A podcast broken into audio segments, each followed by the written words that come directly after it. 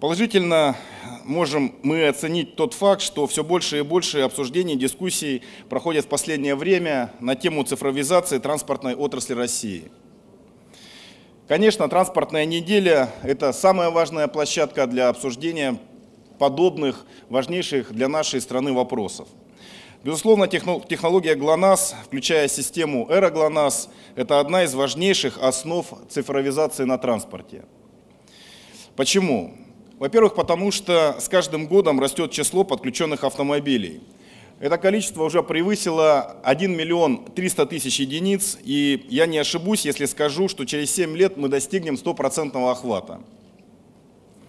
Во-вторых, помимо главной задачи системы Аэроглонас, спасения жизни при ДТП, технологическое оснащение автомобилей и получение массива данных закладывают огромный потенциал для развития дополнительных сервисов, часть которых также повысит безопасность на наших автомобильных дорогах.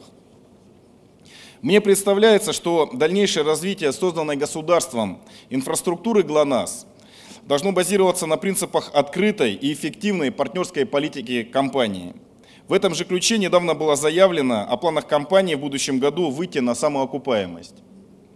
Убежден, сегодня в рамках пленарного заседания и в рамках круглых столов нам удастся подробно обсудить текущий потенциал и возможности развития системы.